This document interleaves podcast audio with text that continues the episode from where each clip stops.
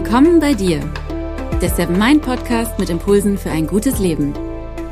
Für alle, die mehr Achtsamkeit und Gelassenheit in ihren Alltag bringen möchten. Herzlich willkommen hier im Seven Mind Podcast zu Impuls Nummer 13.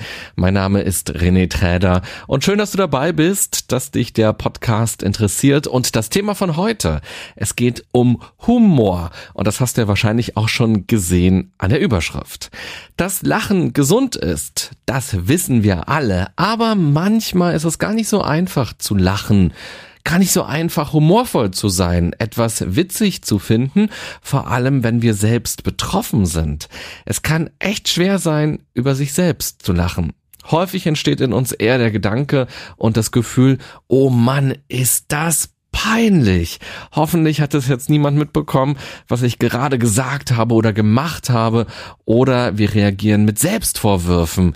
Wie konnte ich denn nur so handeln?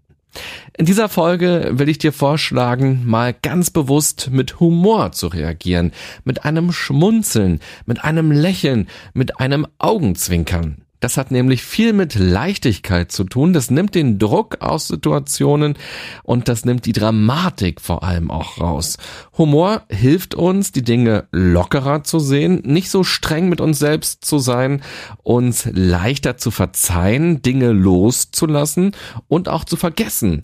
Wir nehmen uns selbst dann nicht so wichtig, geben uns oder dem Schicksal auch eine neue Chance und versuchen es dann eher nochmal, statt den Kopf in den Sand zu stecken oder im Boden versinken zu wollen oder zu verzweifeln. Falls das interessant für dich ist, kann ich dir auch die letzte Folge ans Herz legen.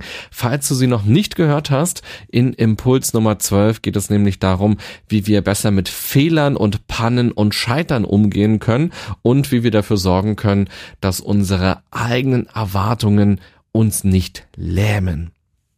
Also, wenn dir diese Woche irgendetwas peinlich ist oder dich irgendetwas ärgert, dann versuche stattdessen mal das Ganze mit Humor zu nehmen. Vielleicht gelingt das anfangs nicht so richtig, bleib aber auf jeden Fall am Ball und übe es. Vielleicht kennst du das auch vom Meditieren. Als du damit angefangen hast, war es super schwer, mit den Gedanken umzugehen, die dabei eben kommen. Mit der Zeit wird es aber besser. Auch einen humorvollen Blick, eine humorvolle Einstellung kann man üben. Wichtig ist, dass du dir über deine Reaktion auf jeden Fall bewusst wirst. Spüre also erst einmal ruhig, dass dir gerade wirklich wirklich irgendwas peinlich ist oder spüre auch deinen Ärger so richtig. Aber verfang dich nicht in diesen Gefühlen und Gedanken, sondern lass sie vorbeiziehen, lass sie unschärfer werden, lass sie los und versuche sie dann durch Humor zu ersetzen. Manchmal ist das Lustige, das in der Situation steckt, ganz offensichtlich. Manchmal gibt es aber auch nur einen kleinen Aspekt, den man dann eben suchen muss, wo man eine Lupe ein bisschen braucht. Und manchmal hilft es dann auch, die Perspektive zu wechseln, um irgendetwas überhaupt lustig zu sehen. Bei anderen gelingt uns das oft sehr gut, also zum Beispiel, wenn sich jemand verspricht oder wenn jemand eine ganz besondere, eine ganz typische Geste macht oder wenn jemand stolpert, wenn jemand sein T-Shirt falsch herum anhat oder wenn der Sturm die Frisur von jemandem komplett umgestaltet hat. Dann lachen wir oder wir verkneifen uns das Lachen aus Höflichkeit oder wir schmunzeln dann so in uns hinein. Das sind alles gar keine Katastrophen. Das sind alles ganz kleine Dinge, die unerwartet sind, die den Alltag etwas bunter machen. Passiert uns aber selbst sowas, dann nehmen wir das dann häufig hundertmal intensiver wahr. Und das Schlimme ist, das, was uns gerade passiert, kann uns komplett aus der Bahn werfen und uns aus dem Hier und Jetzt rausreißen, unser Selbstbewusstsein komplett runterziehen und am liebsten wollen wir auf der Stelle unsichtbar sein und wünschen uns, dass wir heute früh im Bett geblieben werden. Eine Studie aus dem Jahr 2009 hat ergeben, dass nur 12 Prozent der Befragten ab und zu über sich selbst lachen. Krass, oder? Nur 12 Prozent. Das ist schockierend wenig, finde ich. Vielleicht führt die heutige Podcast-Folge ja dazu, dass es bei der nächsten Befragung dann schon 13 Prozent sind oder vielleicht sogar 30. Wer weiß. Ich erlebe das zum Beispiel auch immer wieder, wenn ich Workshops zum Thema Präsentationen, zum Thema Präsentieren durchführe. Viele Teilnehmer haben Lampenfieber. Das ist ein ganz großes Thema, weil sie allgemein eher introvertiert sind oder schüchtern sind oder weil sie mal eher negative Erlebnisse hatten, wenn sie mal etwas präsentieren mussten.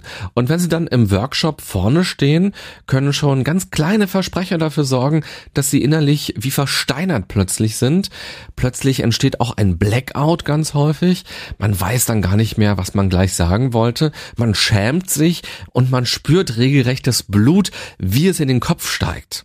Interessanterweise ist es aber so, dass die gleichen Teilnehmer das gar nicht schlimm finden, wenn sich jemand anderes verspricht und dass sie durchaus darüber auch lachen können.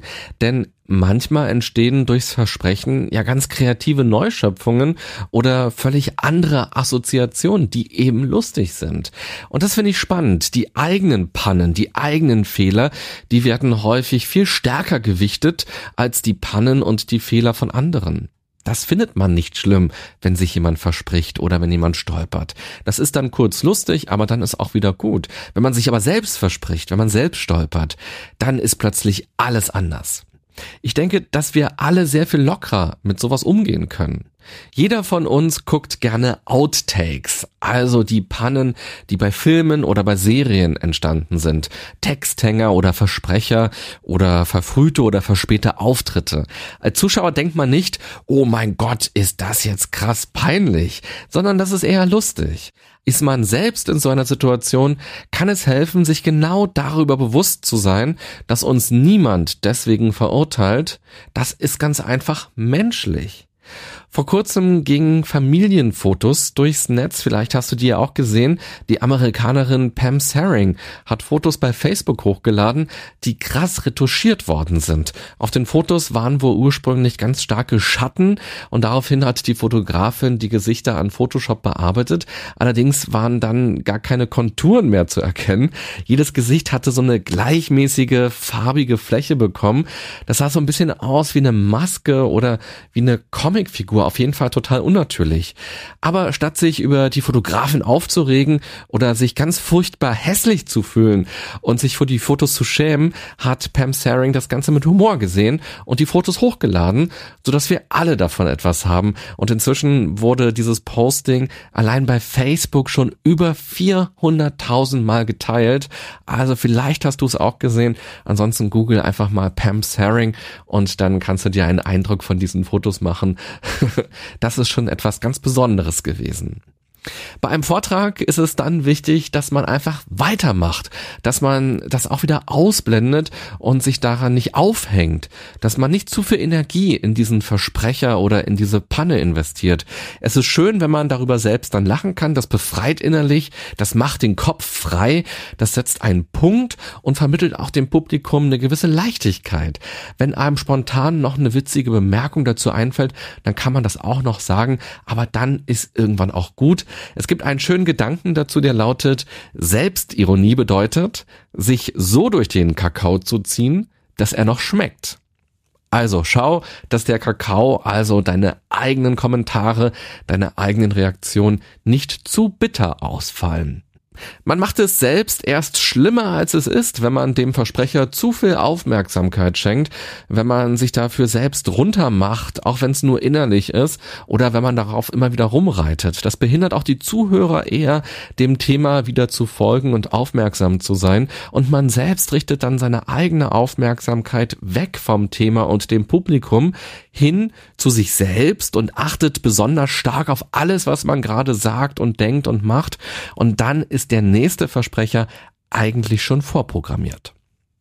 Nach den Präsentationen gibt es im Workshop immer eine Feedbackrunde und da haben viele Teilnehmer eine weitere ganz spannende Erkenntnis.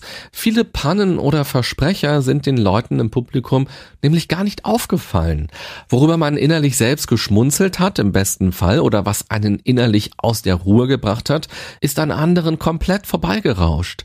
Sie haben sich auf das Thema konzentriert, haben sich gedanklich noch mit einer Info beschäftigt oder ihre Gehirne haben die Panne einfach ausradiert. Das macht unser Gehirn andauernd. Es versucht nämlich schon, bevor ein Satz zu Ende gesprochen ist, zu erahnen, worum es geht und bereitet sich auf eine Reaktion vor. Nur dadurch können wir so schnell miteinander kommunizieren, wie wir es eben machen. Mancher Versprecher wird deshalb den Zuhörern gar nicht bewusst, weil ihr Gehirn schon längst weiß, welche Worte und Inhalte gleichkommen. Es gibt also mehrere gute Gründe, viel lockerer zu sein und entspannter mit all den Dingen umzugehen, die unerwartet passieren. Das Schöne ist auch, wenn wir über uns selbst lachen können, macht uns das Lachen der anderen gar keine Angst mehr. Dann brauchen wir ihren Spott nicht zu fürchten. Dann ist das alles halb so dramatisch. Und wir können mitlachen und dann abschließen und weitermachen.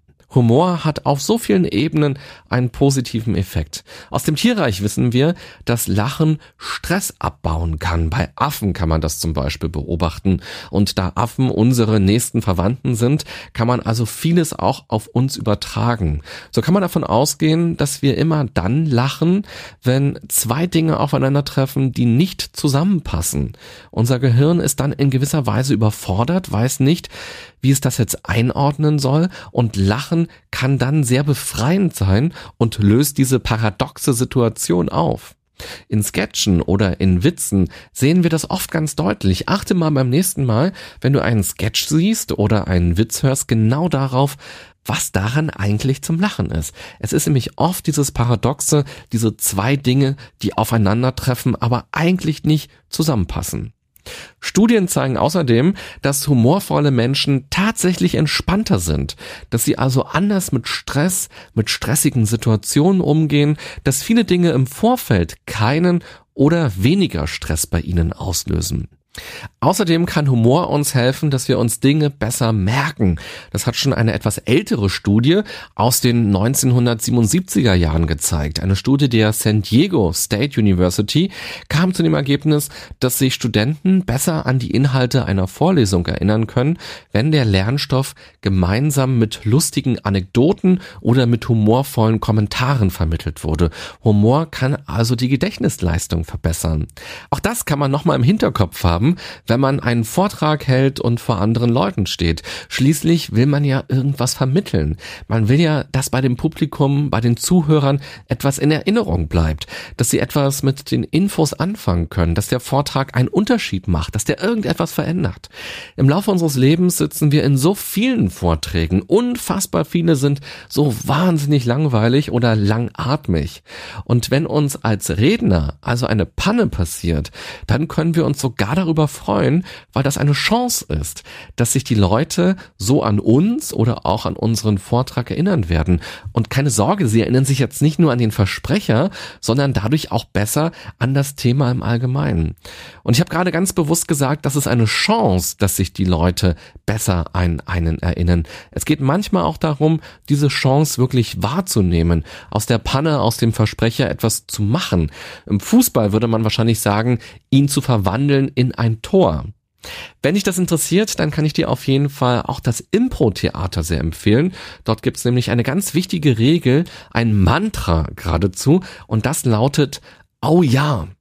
Egal, was der andere, mit dem man gerade improvisiert, einem anbietet, egal welchen Ball er uns zuspielt. Es geht immer darum, ihn anzunehmen, oh ja, und daraus was zu machen. Zu Beginn, wenn Leute anfangen, Impro-Theater Sachen zu machen, dann ist es ganz häufig so, dass sie Nein sagen. Also, es gibt zum Beispiel eine Impro-Szene und jemand sagt zum anderen, ach, haben wir uns nicht neulich im Kino gesehen? Und zu Beginn sind ganz viele Leute mit diesem Angebot überfordert oder auch von diesen unzähligen Möglichkeiten, wie man jetzt darauf reagieren könnte. Und vor allem auch von dem Plan, den sie sich im Kopf schon zurechtgelegt haben. Insgeheim haben sie halt schon eine eigene Geschichte im Kopf entwickelt und da passt das, was der andere gesagt hat, nicht so richtig dazu.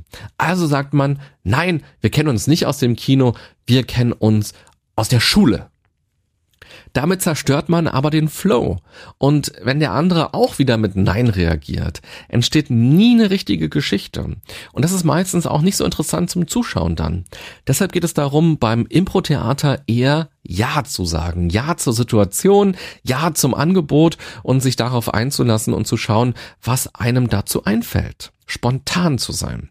Also eher sowas wie, ja stimmt, aus dem Kino kennen wir uns. Damals gab es doch diese Horrorfilmnacht, oder? Und zack, entspinnt sich langsam eine Geschichte. Und der andere sagt dann vielleicht, stimmt, jetzt erinnere ich mich, ich war gedanklich damals noch so beim Film, dass ich mich krass erschrocken habe, als sie um die Ecke kam. Und dann sagt der andere vielleicht, naja, ob es nur an dem Film lag, weiß ich nicht. Ich hatte an dem Tag diese krasse Zahn-OP und mit meiner geschwollenen Wange, ja, da sah ich so ein bisschen aus wie so ein Frankenstein-Monster. Reagiert man mit Nein, zerstört man also die Szene. Und dieses Au-Ja-Prinzip kann man auch im echten Leben sehr gut nutzen, um spontaner zu reagieren, um seine Spontanität ein bisschen zu üben. Bei einer Panne, wenn etwas schief geht, muss man also nicht so tun, als ob nichts passiert wäre und versuchen, alles zu vertuschen, sondern lässt einfach seinen gedankenfreien Lauf und reagiert darauf spontan. Und dann gemeinsam mit den anderen zu lachen, kann sehr befreiend sein. Die beste Medizin gegen stressige Momente ist tatsächlich, sich der Situation voll und ganz hinzugeben und einem kleinen Missgeschick auch mal humorvoll zu begegnen. Psychologen, Mediziner und Sozialwissenschaftler, sie alle sind sich mittlerweile einig, dass Humor sogar einen positiven Effekt auf das Immunsystem haben kann. Außerdem werden Schmerzen dadurch weniger intensiv wahrgenommen, wenn man lacht. Und auch noch ganz wichtig, Humor ist eine Sprache. Eine Sprache, die die Menschen verbindet. Im eigenen Umfeld, aber auch weltweit. Egal welche Sprache jemand spricht, gelacht wird überall, auch wenn es manchmal natürlich kulturelle oder auch regionale Besonderheiten gibt. Und Humor ist deshalb auch gut, um miteinander ins Gespräch zu kommen, um andere Menschen, um andere Kulturen besser kennenzulernen. Humor und Achtsamkeit weisen übrigens ganz viele Parallelen auf, wenn es um die Auswirkungen auf unsere körperliche und geistige Verfassung geht. Achtsamkeitstraining hat ebenfalls die Eigenschaft, Gelassenheit zu schenken, die Gesundheit und auch die Beziehung zu sich selbst und anderen zu verbessern. Die perfekte Kombi also gegen einen Winter. Falls du gerade bei diesen ganzen grauen Tagen und bei diesen ganzen kurzen Tagen, die es momentan gibt, denkst, ach, meine Stimmung ist auch ein bisschen im Keller. Achtsamkeit und Humor sind eine ganz tolle Kombi. Also Fazit, der Ernst des Lebens darf auch mal eine Pause machen. Du darfst da ganz aktiv auf die Pausentaste drücken. Achte heute oder auch in den nächsten Tagen doch mal darauf, humorvoller zu sein, humorvoller mit anderen und vor allem auch mit dir selbst umzugehen. Reagiere mit Humor auf das, was schief geht oder was dir im ersten Moment vielleicht peinlich ist oder was dich ärgert und achte mal darauf, was sich dadurch verändert. Wie schlimm ist das, was passiert ist denn eigentlich noch, nachdem du mit Humor reagiert hast oder nachdem du etwas Humorvolles an der Situation entdeckt hast? Wie reagieren die anderen auf dein Missgeschick, wenn du selbst mit Humor darauf reagierst? Und wie schnell verfliegt vielleicht auch der Ärger bei dir, wenn du tatsächlich darüber lachen oder zumindest schmunzeln kannst. Und langfristig kannst du ja auch mal darauf achten, wie sich durch Humor deine Wahrnehmung ganz generell verändert. Ich bin mir sicher, dass du schon oft mit Humor reagiert hast. Ich glaube nicht an diese 12 Prozent aus der Studie, von der ich anfangs erzählt habe. Vielleicht kannst du ja auch mal überlegen, in welchen Situationen es dir leicht fällt, humorvoll zu sein, was Witziges zu entdecken und in welchen Situationen, in welchen Momenten es dir schwerfällt oder auch bei was, also bei welchen Themen es dir eher schwerfällt. Wenn du Lust hast, kannst du uns sehr gerne schreiben, worüber du lachen kannst, bei was du über dich auch lachen kannst. Oder du kannst auch sehr gerne Selfies oder Fotos von dir in der Seven Mind Community auf Facebook hochladen, die etwas verunglückt sind. Lachen verbindet schließlich. Und wenn dir der Podcast gefallen hat, dann zeig es uns gerne, indem du ihn zum Beispiel abonnierst oder likest oder einen Stern oder ein Herz vergibst, je nachdem, wo du ihn hörst. Das hilft nämlich, dass immer mehr Menschen von dem Podcast erfahren und die Achtsamkeitsimpulse auch für sich nutzen können. Außerdem motiviert euer Lob uns natürlich sehr. Also, vielen Dank dafür. Ich wünsche dir jetzt eine achtsame und vor allem humorvolle Zeit. Bis bald. Bye bye.